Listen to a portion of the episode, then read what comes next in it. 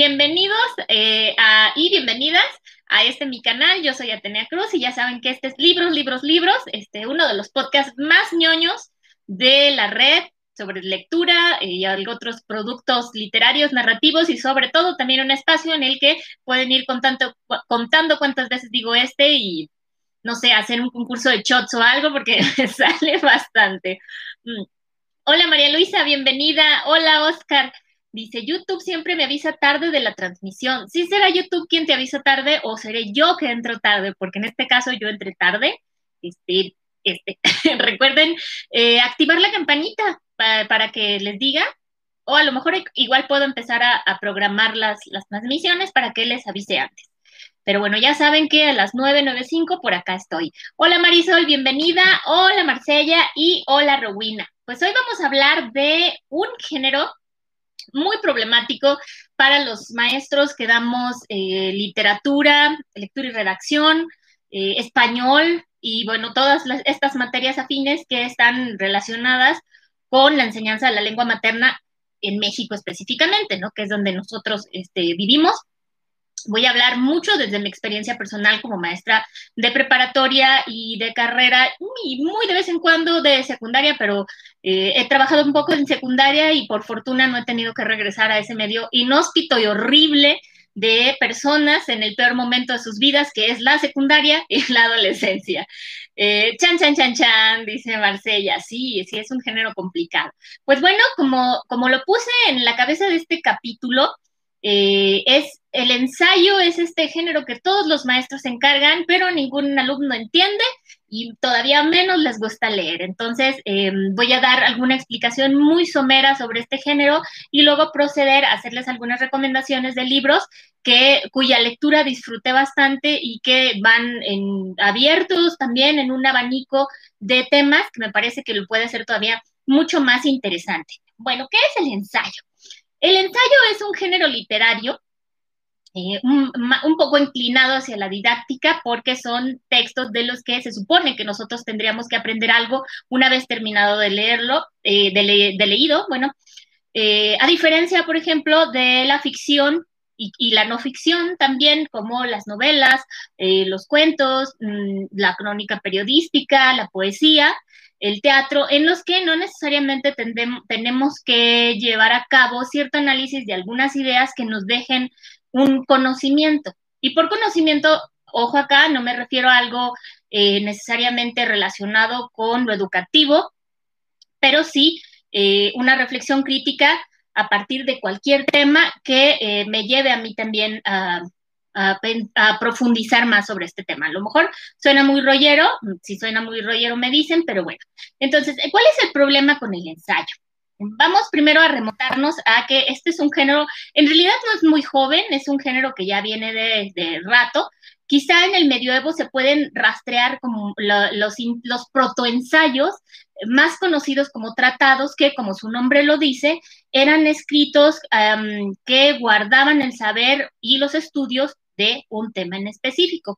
¿Eran los tratados un ensayo? No, pero por su aproximación a un poco a lo didáctico, bueno, bastante en el sentido de los tratados, sí podrían estar muy relacionados con él.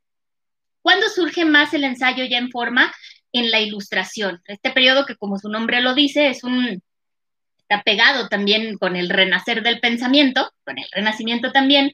Eh, y bueno, está esta venida de la fascinación por lo científico, la búsqueda de una verdad objetiva, de un conocimiento universal. En la ilustración es cuando nace el movimiento de los eh, enciclopedistas, que son este conjunto de pensadores que van a tratar de guardar todo el saber humano en un conjunto de libros y llamados enciclopedias, que están en volúmenes, ahí está vuelta también al latín como una especie de lengua también universal para eh, hacer taxonomías de las cosas. Em, que por eso nosotros luego vemos los nombres de los pájaros y de las plantas en latín, no es porque así necesariamente se llamaran en latín, sino que los enciclopedistas estaban buscando una manera de nombrar las cosas que más o menos todos los idiomas pudieran eh, poder traducir, pudieran poder, pudieran traducir de una manera uniforme. Entonces, este, para eso están esos nombres. Pues bueno, entonces, de esta época también que vamos a tener también el advenimiento del, método científico, que es algo que eh, sigue siendo vigente hasta esta época, que sabemos es el método que implica una observación y un proceso de pasos ordenados para obtener un resultado específico. ¿sí? Eh, piensen, yo supongo que aquí todos tenemos más o menos una idea de cómo es el método científico, que es que se, plantea una hipótesis, se justifica, bueno, a lo mejor me equivoco un poco en los, en los, en los pasos, pero recordemos esto, nos lo enseñan desde secundaria, ¿no? Eh, hay una justificación de por qué es necesario estudiar este tema, eh, hay una introducción en la que vemos el estado de la cuestión, que es cómo otros, otros investigadores, le llamaremos así, lo han abordado, qué se ha descubierto, qué falta, cuál es lo, qué es lo que yo propongo y luego vamos a... Em, a juntar todas las pruebas que tengamos para demostrar que nuestra hipótesis está en lo correcto o bien para desmentir una hipótesis que alguien hubiera planteado, no sé qué, y luego ya se, llegan a las conclusiones y se, se acabó.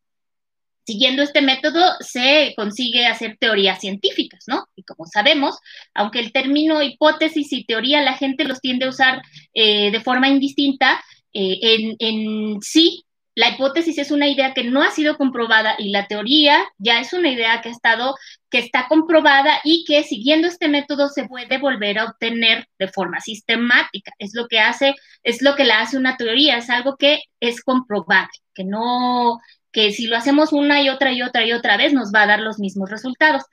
El ensayo nace muy pegado porque es un escrito que desde la literatura aunque también desde lo académico, va a, va a tomar las ideas y va a tratar de em, cuestionarlas, analizarlas y criticarlas para llegar a una conclusión. O sea, si el, método científico ha permeado tanto, eh, bueno, permeó de tal manera en el pensamiento, sobre todo occidental, eh, porque bueno, en lo oriental no soy experta, que es, es, el, es, la misma serie de pasos que se llevan a cabo cuando nosotros queremos escribir una tesis una tesis del grado que sea, ¿no? Básicamente son los mismos pasos. Y el ensayo, la, parte medular del ensayo es, es lo mismo, ¿no? Yo tengo una proposición y voy a ir argumentando, este, basándome en trabajos de otras personas que demuestren que yo tengo la razón o no, dependiendo de eso, ¿verdad? A mí me parece algo muy claro, pero a la hora que, eh, que le toca hacer a los alumnos, sobre todo a los alumnos de prepa, ¿no? Eh, eh, hacer ensayos, que además es una habilidad que tienen que tener ya muy bien, ya bastante dominada eh, a partir, no sé, de cuarto, cuarto de prepa, me parece que es cuando uno les tiene que empezar a, los tiene que empezar a poner a trabajar el ensayo, aunque lo conozcan desde la secundaria, pues la verdad es que yo constantemente me encuentro con que no les puedo hacer entrar en la cabeza esta cuestión y mm, me entregan muchas cosas que nunca parecen ensayos ni se aproximan a lo que se supone que debería ser un ensayo. ¿Por qué? Bueno, entre más lo he pensado, más he llegado a ciertas conclusiones, ¿no? La primera explicación que yo les doy es la misma que me parece que di al principio, que eh, la escuché yo en algún taller o yo creo que antes en la escuela de letras es que el ensayo es literatura de ideas. ¿A qué se refiere esto? Pues a una idea que es tratada con una prosa que no necesariamente va a ser prosa académica o científica fría y directa, a pesar de que el ensayo también puede ser ensayo académico y lo que se va a buscar nada más es llegar eh, a una verdad y a una conclusión, aunque la verdad sea algo tan relativo, ¿no? Eso lo vamos a acotar. Pero bueno, en este sentido, del que yo voy a hablar es del ensayo literario, que a qué se refiere a que no solo va a estar eh, versando alrededor de una idea, sino que va a cuidar que el lenguaje sea atractivo, que sea más cálido y que tenga una visión profundamente subjetiva y personal, que es algo que ha estado muy en boga mm, de algunas décadas para acá. No sabría precisarles cuántas, pero el ensayo literario mm, eh, no tiene tanto tiempo eh, de ser tan accesible o más bien tan ejecutado como el ensayo clásico, que, era, que pretendía ser más bien un estudio objetivo de las cosas. Eh, bueno, entonces, ¿a qué me refiero con el ensayo literario? Ya que no, no es tan, ah, tan objetivo que en los últimos tiempos se escribe mucho ensayo que eh, no solo está analizando un tema en específico, sino que deja ver mucho de la vida del autor y de cómo el autor está relacionado con este tema. Hay muchos lectores a los que no les gusta porque no les parece un estudio serio, ni otra vez la palabra objetivo, pero a mí personalmente me gusta mucho más ver cómo el tema ha tocado la vida del autor de forma personal y por qué eh, eh, considera que es necesario hablar al respecto, ¿no? Bien, entonces tenemos esta primera premisa, ¿no? Que el, ensayo es literatura de ideas, por tanto, es un texto analítico. Y además, pues el otro punto fundamental es que es un texto argumentado. ¿Qué quiere decir? Que yo no me puedo sentar nada más a decir que yo considero que el cielo no es azul, sino morado, porque probablemente toda la gente vive en un engaño porque la Matrix y no sé qué. No. Si no hay nadie, nadie, nadie que pueda ser mi barrio y respalde mis ideas, entonces mm, no va a ser un ensayo en sí, o sí, puede ser un ensayo, pero será un ensayo fallido, porque en realidad es parte del cuerpo eh, del ensayo.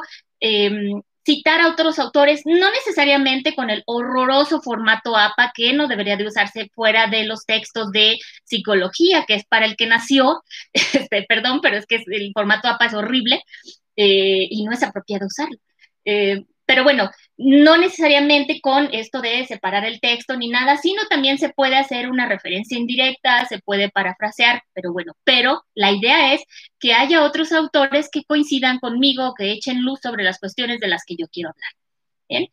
Entonces, eh, tenemos esto que son premisas muy, muy básicas, pero fundamentales para entender el ensayo y estructuralmente qué, qué es lo que nosotros tenemos que tener. Como les decía, una hipótesis, una justificación, un estado de la cuestión, una, la problematización del tema y las conclusiones a las que se llegan. Nada más. Es decir, yo digo algo, fulanito y perenganito dijeron esto y están de acuerdo conmigo o no, esto es lo que concluyo y se acabó.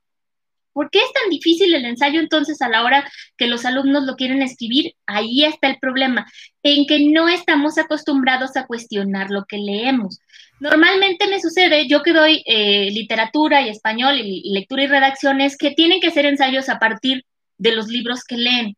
¿Y qué es lo que sucede? Que, eh, bueno, ya no vamos a hablar de estos problemas de comprensión lectora y de la falta de entusiasmo que tienen muchos alumnos para escribir o de cómo no se sienten conectados con los títulos que por fuerza deben de leer según el programa, sino que no toman una posición frente al texto. Y si la toman, no, no pueden eh, articular de una forma definida y clara qué es la idea de fondo que les dejó. O sea, ese es un problema que no estemos acostumbrados a cuestionar, que solo absorbamos. ¿Y, por, de qué viene esto? Deriva de que no hay, no sé, creo que al menos en México no se ejerce de forma activa el pensamiento crítico. Y la materia prima del ensayo es el pensamiento crítico. Es decir, hay algo en este tiempo, en este libro, en este asunto, sobre lo que yo, sobre lo que yo tengo una opinión muy específica y la voy a argumentar. Entonces, ¿qué es lo que sucede? Que los ensayos son fallidos porque lo único que hacen mis alumnos es platicarme de qué se trató el libro.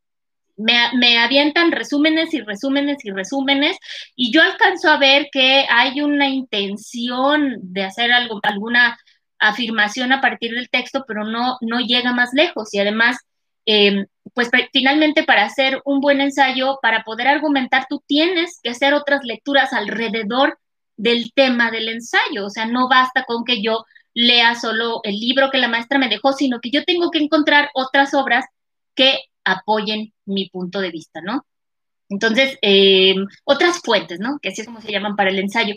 Ese es el meollo del asunto. Y entonces, ¿qué sucede también a la hora que le toca a los alumnos leer ensayo? Que se encuentran frente a este género que no es ficción ni no ficción, que no es un, género que entiendan ellos informativo, a lo mejor como la crónica, que eh, no es subjetivo como la poesía. Y entonces, ¿qué es esto?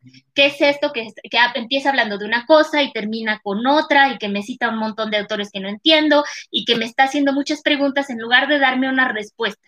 Que además esa es la función del ensayo. Eh, pues, ¿qué sucede? Pues que lo abandona. Entonces, eh, eso y además que muchos, muchos textos yo como correctora de estilo que fui durante un tiempo que eh, no solo pecan de esta mm, eh, falta de conexión con, ciertos sectores de los, de los lectores, perdón, sino que el lenguaje es, es denso, es académico, es muy reiterativo y pues, ¿qué es lo que sucede? Que en pocas palabras son textos muy aburridos. Yo misma durante mucho tiempo eh, reconozco primero que muchos de los ensayos que yo hice en letras no eran ensayos, no es un género que a mí me gusta escribir, realmente eh, cuando he tenido que hacerlo lo padezco, trato de cumplirlo, no creo que sea mi punto fuerte, eh, y aunque se relacione un poco con las columnas de opinión que he llegado a escribir, creo que son, cosas muy distintas y me cuesta bastante trabajo. Y bueno, como lectora también, muchos de los textos de, ensayo que me tocó leer como alumna, como maestra, me parecían muy pesados y hasta indigestos, ¿no? A lo mejor porque sí, yo soy una lectora que lo que está buscando en la ficción es evadirse de la realidad, no estar eh, mm, problematizándome todo el tiempo. Pero eh, con el paso de los años he ido acercándome a, bueno, algunos autores porque los, los conozco, porque me los he topado, me ha tocado estar en presentaciones, este, en encuentros de escritores, no sé, porque me interesaba el tema. Y he encontrado, sobre todo en los escritores jóvenes mexicanos contemporáneos, a varios que cuyo trabajo he disfrutado mucho y me ayudaron a darme cuenta de que eh, no estaba leyendo el tipo de ensayo que a mí me interesaba leer. Entonces, ahora que los he leído, por supuesto, mi concepción sobre, como lectora sobre el ensayo ha cambiado para bien. O sea, es un género que no es como que yo diga todas las mañanas, mm, se me antoja como que leer un ensayito hoy, pero sí, sí, digo de ciertos libros que veo hoy, sí se me antoja y luego les llego y me gustan muchísimo y me dejan em, confundida, preocupada eh, y muy estimulada. Eso, eso me gusta bastante. Eh, un buen ensayo es un texto estimulante que te va a dejar muy probablemente incómodo y como les decía, con más dudas que, respuestas, pero eso, eso es muy rico, ¿no? Es, salir de tu zona de confort también como lector. Bien, esa es la introducción a propósito del ensayo, por si también hay gente aquí que no tiene mucha idea de cómo hacerlos para la escuela, yo espero que les sirva, y voy a hacer, voy a leer este, comentarios y luego paso a las recomendaciones, porque hoy les traigo seis recomendaciones de librazos de ensayo. Eh, ah, acá está Mariana, qué bueno que estás aquí, ¿eh? Ya, cualquier cosa en la que me esté equivocando los ensayos, venga, vengan las, eh, las anotaciones, correcciones y etcétera, enmiendas. Ah, bueno, llegó Víctor mi pachucote. Hola Amelia, ah, qué bueno que estás aquí. Bienvenido también, mi, tutora del Ponca. Eh, bueno, mi ex tutora. Dice Saúl, saludos Atenea, no me pierdo tus videos. Hace rato que no te veía en vivo. Sí, ya te estaba poniendo falta, ¿eh? ¿Qué onda contigo? Muchas gracias. Dice David, eso es verdad, yo tardé un buen rato en comprender que la lectura crítica va de la mano con la escritura. Y un poco ejercida además la lectura crítica. Eh, que no, iba a decir que no que esté mal, pero sí, sí está mal. Sí nos hacen falta, mucha, mucha falta el pensamiento crítico. Em, dice Jesús, con esto de que el ensayo sea un compendio de argumentos o ideas de otros, es muy frecuente que los estudiantes cometan plagio. Como dices, con frecuencia no le daban una voz auténtica. Ah, pero claro, Sí, existen las dos modalidades de alumnos de prepa que no quieren diagonal pueden hacer ensayo. Eh, los que plagian el trabajo tal cual, que fue, me tocaron muchos casos, y los otros que, y esto yo lo vi mucho en la carrera, que meten tan, y como cortora, tantas y tantas y tantas citas que a final de cuentas lo que ellos están metiendo de texto propio son como una o dos cuartillas, ¿no? Entonces, no sé, en un texto de diez.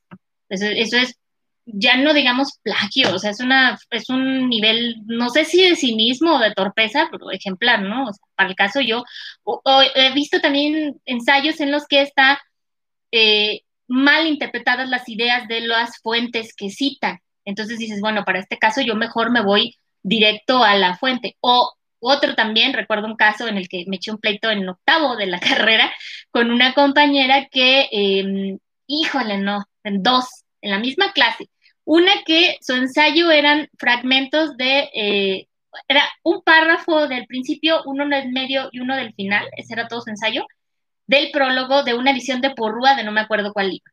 Y además, como saben, o sea, es un prólogo, los prólogos de Porrúa son relativamente extensos, ¿no? O sea, no son cortitos. Entonces, em, no tenía pies ni cabeza, como que dijo, yo creo que las ideas están en el principio, el medio y el final, entonces no tenía sentido, ¿no? y yo me indigné, porque vivo indignada con los malos estudiantes. Em, y otra también que citaba tantas cosas del texto que yo le dije, bueno, pues mejor leemos el libro, ¿no? Ya, pues ahorramos tu ensayo. Pero bueno, yo era muy mamona como estudiante, ya no soy así. Ya cuando uno empieza a ser maestro, entiende muchas cosas. pero bueno, eh, dice Ángel, ay, se me hizo tarde, pero ya estoy aquí. Bienvenido, bienvenida Stephanie también.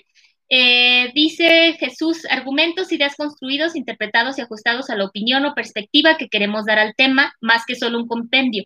Claro, porque además, bueno, esto es, esto es muy hermoso porque con los ensayos pasa con las tesis. Si juntas la cantidad suficiente de material, cualquier, o, y la descontextualizas, cualquier autor te va a dar la razón en todo. O sea, solo es cosa de ir encontrando y sacando de contexto y entonces tu, ensayo puede parecer el más argumentado y que todo apunta que sí, pero habría que ver, ¿no? Eh, dice Ulises, línea, línea Negra de Jasmina Barrera es un ensayo muy interesante, que por cierto tengo muchas ganas de leer.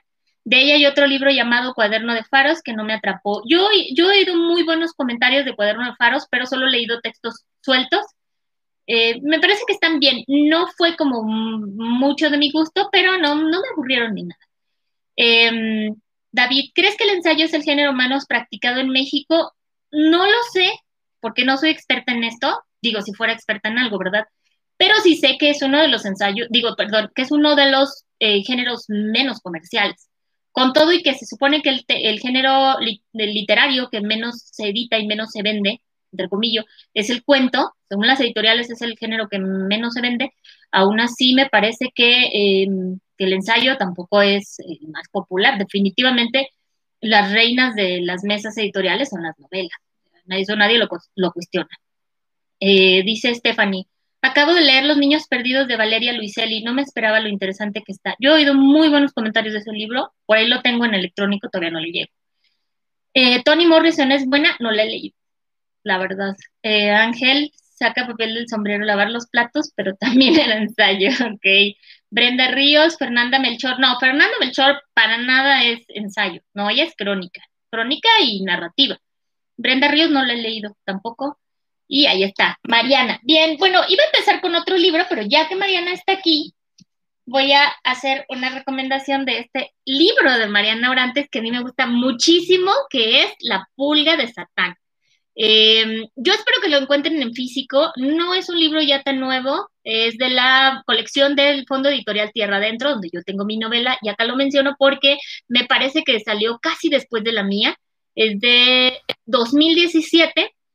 Eh, yo, si no está en físico, debe estar en formato electrónico en la tienda de Ducal en línea.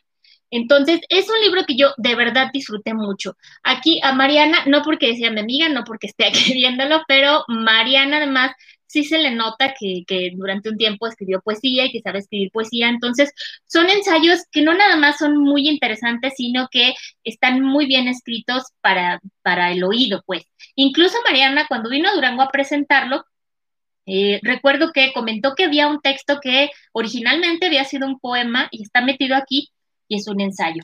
Eh, en, este, en este libro, ya hace un buen rato que lo leí, también, como verán, está, a ver si alcanzan a ver, está muy subrayado, me gustan muchas, muchas de las frases y de las eh, conclusiones que va sacando. Em, son ensayos que son también muy narrativos, eso me gusta. Y al mismo tiempo, eh, pues Mariana es, es una crítica muy ácida de condiciones de desigualdad en el país y sobre todo para las mujeres, ¿no? Entonces tiene una perspectiva también muy interesante sobre estos temas. Recuerdo que de estos hay, em, el del final me gustaba mucho, el de las chicas, el de y me, y me gusta ser una zorra.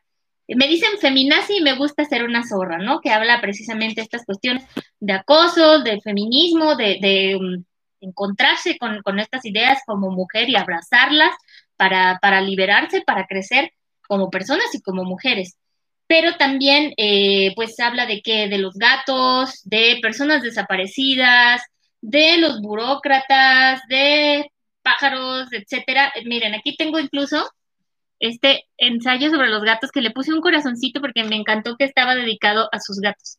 Entonces, eh, es un libro eh, muy, muy delicioso de leer, de, de, temas muy, muy variados. Además, el arte de la portada está muy, muy fregón. Y en caso de que no lo encontraran en físico, porque además recordemos que este año Tierra Adentro hizo un gran remate en la feria del, libro del Palacio de Minería y estaban luego como en 10 pesos los libros. Yo compré muchos para regalar. Eh, si no lo encuentran así, vale la pena comprarlo en electrónico. Es un libro que van a disfrutar y que es una aproximación al ensayo de una forma que si no son muy duchos en leer ensayo, pues les va a resultar mucho más amable que empezar leyendo a Rousseau este, o a Descartes eh, o a, los ensayistas clásicos que todo el mundo ubica porque nos enseñaron en la escuela, ¿no? Eh, dice Miranda, hola, ¿qué ensayistas actuales recomiendas? Bueno, pues justo todos los que traigo son actuales y ojo acá, eh, tres son de tierra adentro, porque una cosa muy bonita de las publicaciones de la Secretaría de Cultura es que le dan espacio a los géneros que no son comerciales. Por ejemplo, en tierra adentro, estas, como ven, son ediciones de diferentes momentos de, em, de tierra adentro. Pueden fijarse por la forma en la que están las portadas. Eh, pues, por ejemplo, esta del Fondo Editorial Tierra Adentro tiene espacio para poesía, novela, cuento, ensayo y teatro que qué difícil también es encontrar libros sobre teatro, bueno, de teatro que no sean pues Shakespeare o, las em, o los entremeses de Cervantes o estos el teatro que todo mundo ubica, sino teatro hecho por jóvenes en el México actual. Em, dice María Luisa, buenísimo, me encantó. Ah, sí. Eh, y dice Stephanie, ¿consideras que La pulga de Satán es libro feminista como tema central? No, no es un libro feminista como tema central toca el tema del feminismo, pero es, un libro de sobre varios temas que me parece todavía mucho más rico. No está girando en torno a uno solo, sino que habla de cosas y cosas y cosas. Em, dice Mariana, una crucecita. dice Miranda, ¿hay escritores clásicos para leer ensayo? Sí, pues como les decía, eh, Rousseau, Descartes, em, ay, no me acuerdo ahorita de otros, Em, si no, este, es que son, esos son temas que mm, no sé si podría ser a lo mejor, no soy experta en esto, ¿eh? Kant o Nietzsche, no, no estoy segura, pero bueno, em, es muy fácil eh, entrar a Google y averiguar de los autores clásicos. Yo personalmente te recomendaría que primero conozcas autores contemporáneos para que te familiarices con el género y luego te vayas a los más clásicos, porque los clásicos son más serios y son más densos. Entonces, mm, eh, yo, a mí me parece que en la literatura vale la pena hacer el recorrido de lo antiguo a lo, a lo moderno, pero en este caso yo te recomendaría ir en sentido inverso para entrar de una forma mm, menos formal. Creo que podría funcionarte bien. Además, ¿para qué te voy a decir mentiras sobre, sobre clásicos y esas cosas las olvidé después de la prepa? No, es mentira, porque también en letras nos enseñaron, pero como les digo que es un género con el que yo no hacía mucho clic, pues nada más iba ahí dejando pasar. Em, dice Stephanie Zamora, lo tengo firmado sin leer aún, confieso. Tú muy mal, pero ya lo vas a poder leer. Dice Saúl Valdés, La Pulga es un librazo. Saludos a Mariana. También disfruté mucho la arquitectura del fracaso de Georgina Sebey. Mm muy bien. Dice, no, lo conozco. Dice Mariana Montaigne, Roberto dice Stevenson, claro. Bradbury también, aunque él hacía ensayos sobre literatura. Eh, y luego dice Mariana, sí, el que encuentra el poema ensayo se lleva un amuleto mágico. Oye, yo sí sé cuál es. Bueno, pues entonces, ya que estamos con la colección de Tierra Adentro, eh, voy a hablar de otros dos libros más. Este es difícil que lo encuentren, pero a la vez, como es un libro ya más viejito, a lo mejor sí lo van a encontrar en las librerías Educal, en esos estantes de tierra adentro que tienen años y que ya están hasta empolvados, ¿no? Este libro me parece que es de 2014. Yo conocí al autor, eh, a Eric Alonso, en Chihuahua porque fui al encuentro de escritores jóvenes y él iba a presentar este libro. Yo iba a presentar mi Ceibita, mi poemario. Entonces, eh, no recuerdo si estuve en la presentación, pero sí recuerdo que a los dos nos tocó estar en el aeropuerto a la, em, porque íbamos en el mismo, entonces nos tocó, nos llevaron juntos, nos dejaron ahí dos horas y nos pusimos a platicar súper sabroso y Eric me lo regaló, está ahí firmado. Ya no he sabido mucho de Eric, también el de Mariana, este, qué onda, pero este libro me gustó muchísimo porque son ensayos eh, en los que reflexiona sobre la historia de su familia, que a final de cuentas la historia de una familia es la historia de todas las familias. Bueno, aunque Tolstoy dice que todas las familias felices se parecen, eh, pero solo las pero cada familia triste es, lo es a su manera, ¿no? Bueno, no recuerdo bien, es el, es el inicio de Ana Karenina. Pero bueno, entonces esto lo relaciona él con eh, la historia de su familia, de cómo se va construyendo su familia o la familia o las relaciones personales, lo conecta con la construcción de una casa, de la casa de la familia que nunca se acabó de construir. Entonces, por eso se llaman los procesos. Y todos los temas los va relacionando con construcciones. Eh, les digo, el principal es el de la familia, pero habla de otras cuestiones de literatura y de personajes, escritores también, y eh, vinculándolos con las casas o las construcciones en las que vivieron. Entonces, me parece una forma muy interesante de tocar los dos puntos. Eh, es un libro mm, más reflexivo, de pronto un poco melancólico, que, que a mí me gustó mucho. Creo que fue de estos primeros acercamientos que yo tuve al ensayo hecho por jóvenes en México actualmente y me, me llevé una grata sorpresa. Es uno de los libros que yo uso también cuando doy eh, clases para ponerles como ejemplo a los chicos que sí pueden partir de una experiencia personal para hacer una crítica de la realidad o, de otros temas, no necesariamente la realidad, em, y entrelazarlos y dar algo, eh, un muy buen producto o un producto muy disfrutable o muy bonito, pero bueno, algunos lo pescan, otros no lo pescan. Pero hoy no estoy aquí para criticar a mis alumnos, aunque me haya salido muy natural. Y bueno, el tercer libro de, Tierra Adentro de ensayo es este que es más reciente, de Adrián Chávez, que también es un, es un ensayista también que actualmente le estado yendo muy bien aquí en México. Eh, tiene uno o dos premios nacionales de ensayo, no recuerdo cuáles. Creo que con este se ganó el premio de ensayo joven de Tierra Adentro en su año. Este también ganó su premio. Eh, y este se llama Strauss quería pastel, de Adrián Chávez. Adrián es muy activo en Twitter también, eh, un, tipo muy interesante, muy agradable, un gran aliado del feminismo también, entonces lo pueden seguir en Twitter. Eh, y este libro, bueno, comienza precisamente hablando de esta relación extraña que tomó el vals de Strauss, que nosotros conocemos por ser la melodía de queremos pastel, pastel, pastel. tenía que cantar. Em, y luego va tocando temas eh, totalmente diferentes, o sea, muchos de la cultura popular. Habla de los Power Rangers, habla de tipos de comida, habla de, Shakespeare, habla de, híjole, toca temas que uno se queda como de, ah, caray, eh, de música y todo, les digo, muy de cultura popular, con mucha frescura, eh, también de forma erudita, pero liviana. Es decir, se nota que Adrián sabe un montón, que, ha leído un montón, pero no es el típico cerebrito que te está echando en cara que él sabe y tú no sabes. Y de, las cosas más cotidianas o más banales, como los Power Rangers, hace reflexiones muy interesantes sobre eh, pues, eh, la, la vida humana. me cuesta, eh, me cuesta resumirlo. Pero bueno, una de las cosas bonitas del cambio de administración de Tierra Adentro, de las pocas cosas bonitas, fue que pusieron varios libros libres para su descarga. Me parece que ya lo estaban haciendo antes de la pandemia, pero en la pandemia pusieron más. Y uno de los que está para su descarga libre es este de Adrián. Eh, Strauss quería pastel, que este también, este como es reciente, me parece que es de 2019, no es difícil de conseguir, pero si se quieren ahorrar unos 60 pesos, que son lo que cuestan estos libros, probablemente ya menos, pues lo pueden descargar. En la descripción del video les dejo los links para lo de Tierra Adentro para que busquen en el catálogo, pero todos los libros de Tierra Adentro, por donde se compran es por la librería Ducal.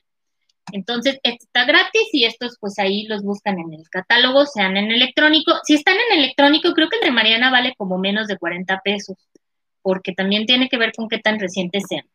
Em, ah, sí, dice Mariana que, que la crucecita fue el gato. Ok. Eh, ¿Cuáles ensayos tiene Bradbury sobre literatura? Ya había hablado de esto en el programa en el que hablé de libros sobre libros que es este, que, es un libro fundamental a la hora de eh, ponerse, quererse poner a escribir, que es en, el arte de escribir.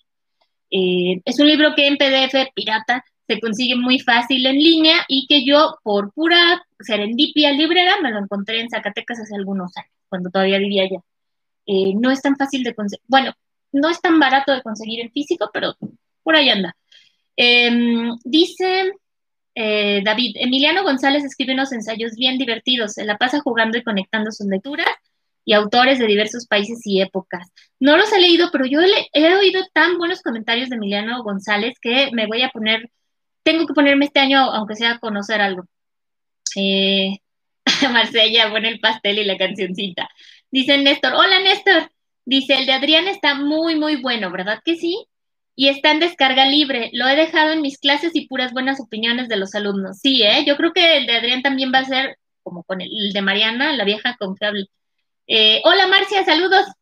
Ulises, lo voy a bajar, el del escritor Adrián Chávez. Sí, sí, léanlo. Sí, de verdad. Eh, bueno, otro libro que, ya que hablamos de literatura y de la Secretaría de Cultura, pues para los que están más metidos en lo de la literatura, porque estos son de temas diversos, estos son más generales, este libro que a mí me gusta mucho y que ya he regalado y que pues, obviamente también está firmado,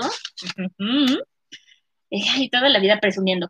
Eh, la generación Z y otros ensayos de Alberto Chimal en la colección El Centauro de, em, bueno, este está también como parte del programa nacional de salas de lectura, pero está publicado por Secretaría de Cultura, entonces es otro que se puede encontrar en las librerías de Ducal.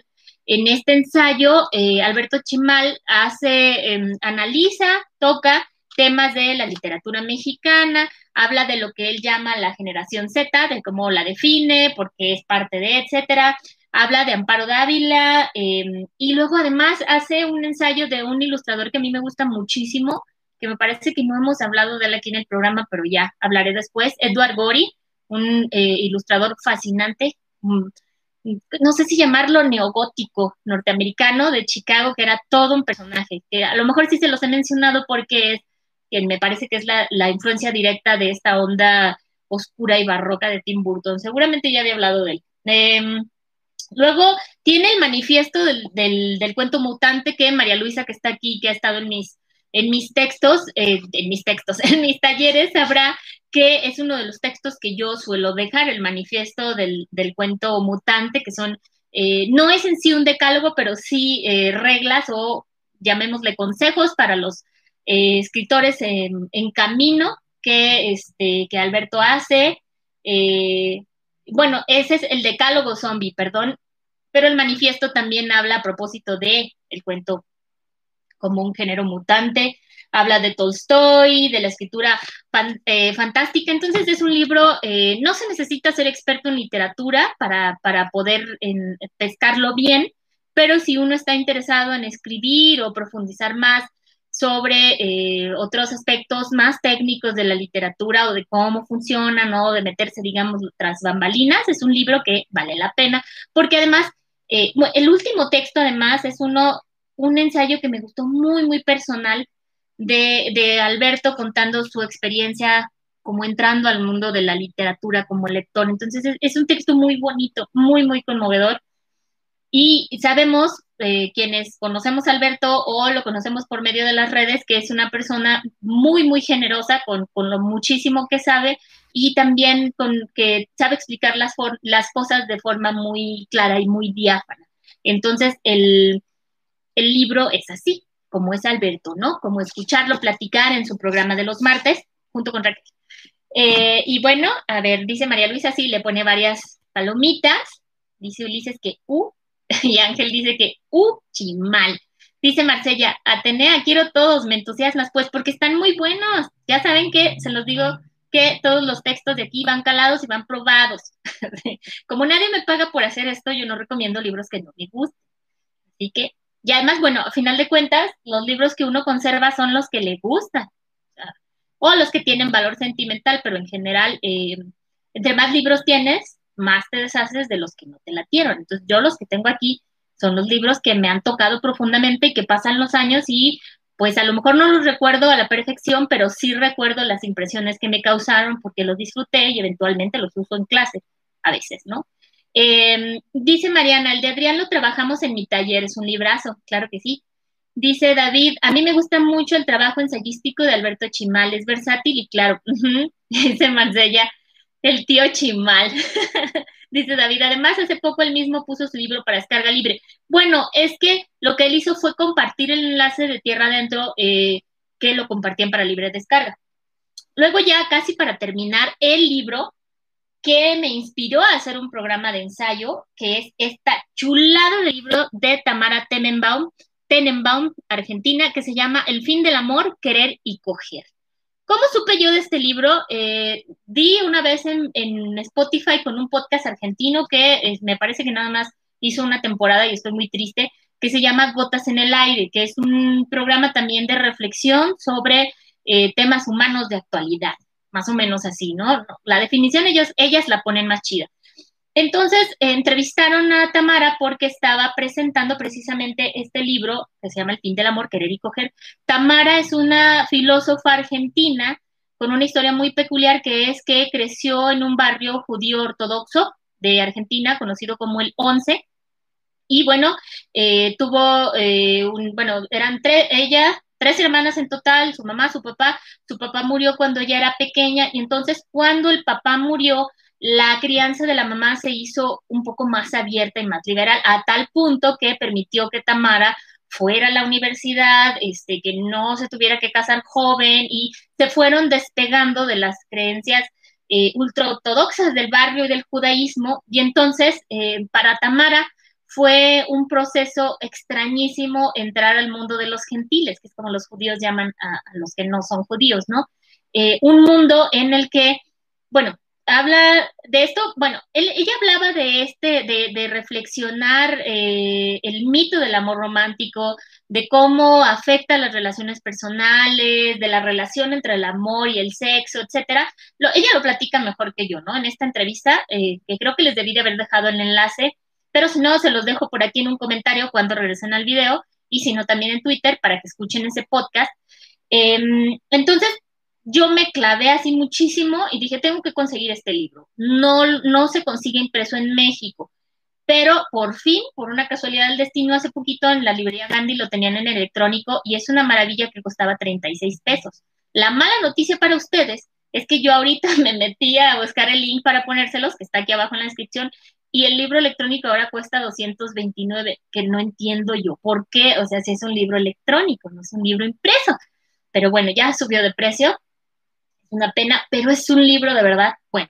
Entonces, el libro parte de, esta cuestión de que Tamara fue, fue criada, y esto es súper importante, en este universo judío en el que las mujeres eh, tienen que mm, llevar esta trayectoria de niñas a eh, esposas de alguien, nada más, ¿no? No que se casen con alguien cuando son pequeñas, eh, como en ciertos países del Medio Oriente, sino que están encaminadas nada más eh, a ser niñas y luego muchachitas y alrededor de los 10, no, desde, como desde los 15 ya se está viendo con quién la van a casar.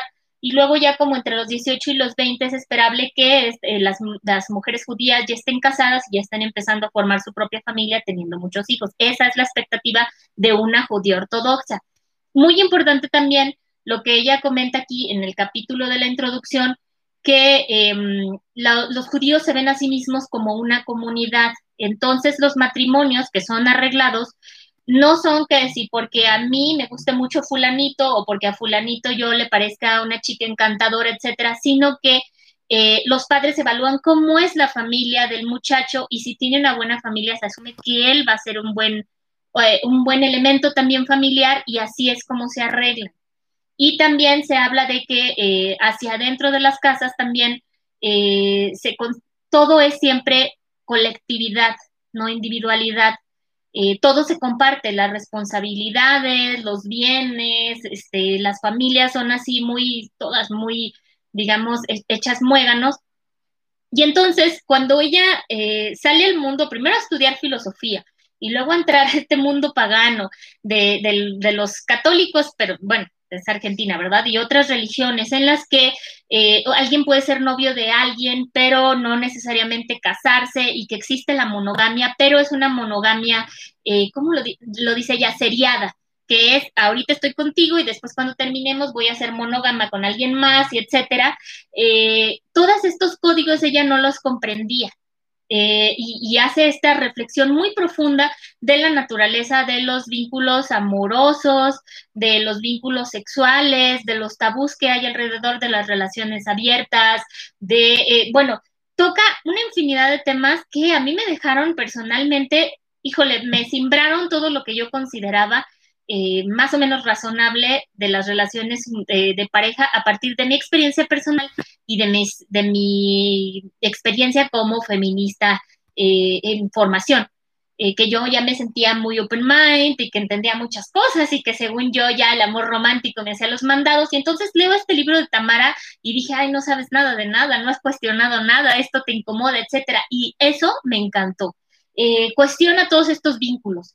Eh, todos los, es un libro, em, no recuerdo qué tan extenso es, a lo mejor unas 200 páginas, no, 200, 300 en el Kindle, eh, muy claramente separados, y, las reflexiones de ella son muy combativas hasta para, contra el feminismo, o sea, eh, lo, lo, lo, lo enarbola, pero al mismo tiempo también cuestiona ciertas cosas y a mí me gustó fue un libro que, mm, que sí es un ensayo en toda forma y que cumple ese cometido de dejarme pensando más y más y más y más y cuestionándome más y pensando eh, cómo puedo yo em, considerar los vínculos entre, entre, no nada más entre parejas, habla también de la importancia de, bueno, de la necesidad y de la urgencia de darle un lugar igual de fundamental que el amor romántico en la sociedad a las relaciones de amistad y a ese tipo de vínculos. Bueno, tienen que leer este libro, de verdad tienen que leer este libro. Si les duele mucho el codo, este, y de todos modos lo quieren leer, yo, yo lo tengo en, electrónico, entonces podemos ver qué hacer al respecto. Pueden mandar un mensaje, de, un correo electrónico a este, al libros, libros, libros 84 arroba gmail.com Sí, creo que ese es el correo del canal, déjenme este, corroborar, porque luego se... Sí, libros, libros, libros, 84 gmail, y ya ahí vemos para compartirlo, porque de verdad es un libro que creo que tenemos que leer muchas más personas. Em, luego, a ver, bueno, voy a ver unos comentarios más y viene la última recomendación de libros, que es un librito delgadito, delgadito. Dice... Em, Oscar, regaña a Micaela Flores porque hoy no se conectó. Yo le paso el recado. Ok, regáñala. Eh, jálale las orejas. Oscar. Muy bien, dice Marcella. Sí, por favor, muchas gracias. Ok, manden el correo. Miquel dice, Tamara tiene una pluma abrasiva y sorprendente. Yo me estoy muriendo por leer más cosas de Tamara y por desgracia sus libros no llegan a México. Yo ahora que lo reseñé para Goodreads, donde me pueden seguir, no hago las grandes reseñas, en realidad guardo todos mis cartuchos para los miércoles, pero vi que ofrecía otros libros, Goodreads, o sea, títulos y pues nomás les di, quiero leer, quiero leer, ¿verdad? Porque no, no los encuentro tampoco en línea y los he buscado, ¿eh? No creen que no. Eh, pero realmente me llevé un chasco ahorita que vi que ya no valía 36 pesos. O sea, no sé, no sé qué está pasando.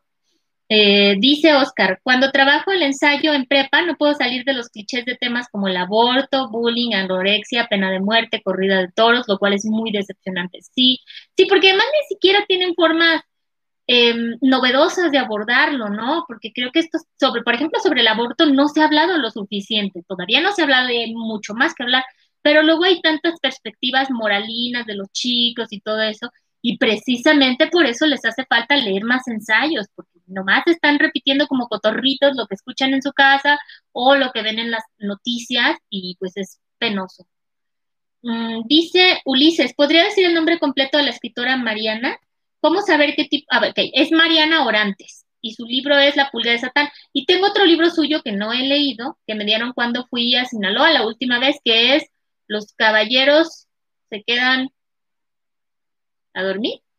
no sé, a ver, tú dime, este, Mariana, los caballeros se quedan esta noche, no recuerdo, ay, ¿cómo es? Perdónenme, ya saben que soy muy desmemoriada. Dice, mm, ¿cómo saber qué tipo de escritura es lo que uno hace mejor? Pues practicándola, eso es donde tú te sientas más cómodo y que cuando otras personas te lean, encuentren los, eh, los aciertos, ahí va a ser, porque también hay, hay mm, formatos en los que nos sentimos cómodos, pero no somos buenos. ¿Cómo saberlo? Intentándolo. Igual parece esta pregunta una tontería y no lo es. No hay preguntas tontas, ¿eh? Nunca. Eh, dice Ulises, quiero leerlos todos. Pues léelos todos. Entonces, eh, este, híjole, de verdad, los libros que les estoy diciendo, sobre todo el de Tamara, creo que ha sido uno de mis libros favoritos en este año, ¿eh? De verdad. Y creo que además es un libro sobre el que voy a volver constantemente. Lo dejé súper subrayado, súper, súper, súper subrayado. Eh, son de esos libros además que me han hecho amar cada vez más a mi Kindle, porque, porque les digo que no lo pude conseguir en físico. Y bueno, este último que me llegó hace muy poquito, me lo mandaron de Textofilia, pero yo lo escogí.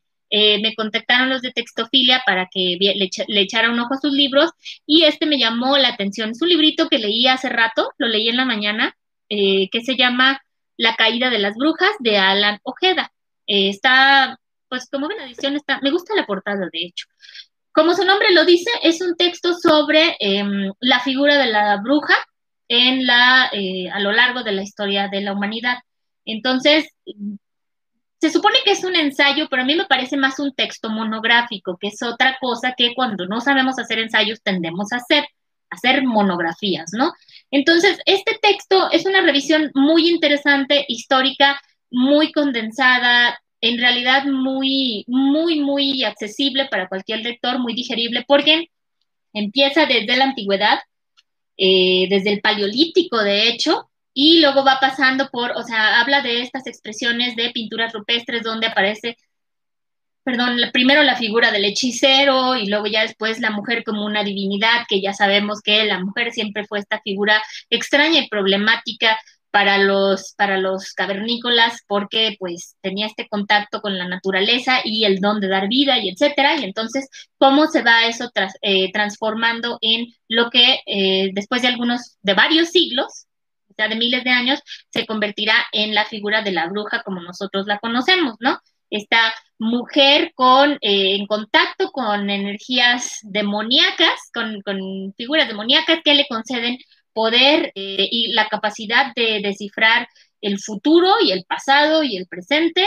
Y bueno, ya este, varía porque en el imaginario popular, como bien lo menciona la Ojeda, pues está desde las brujas de esta pintura clásica de Goya de la, de la Quelarre hasta este pues un total, no sé, esta caricatura, hay una caricatura francesa de una brujita, ¿no? No recuerdo cómo se llama, o sea, va desde lo más oscuro em, hasta una figura totalmente edulcorada que a los niños y a las niñas les encanta.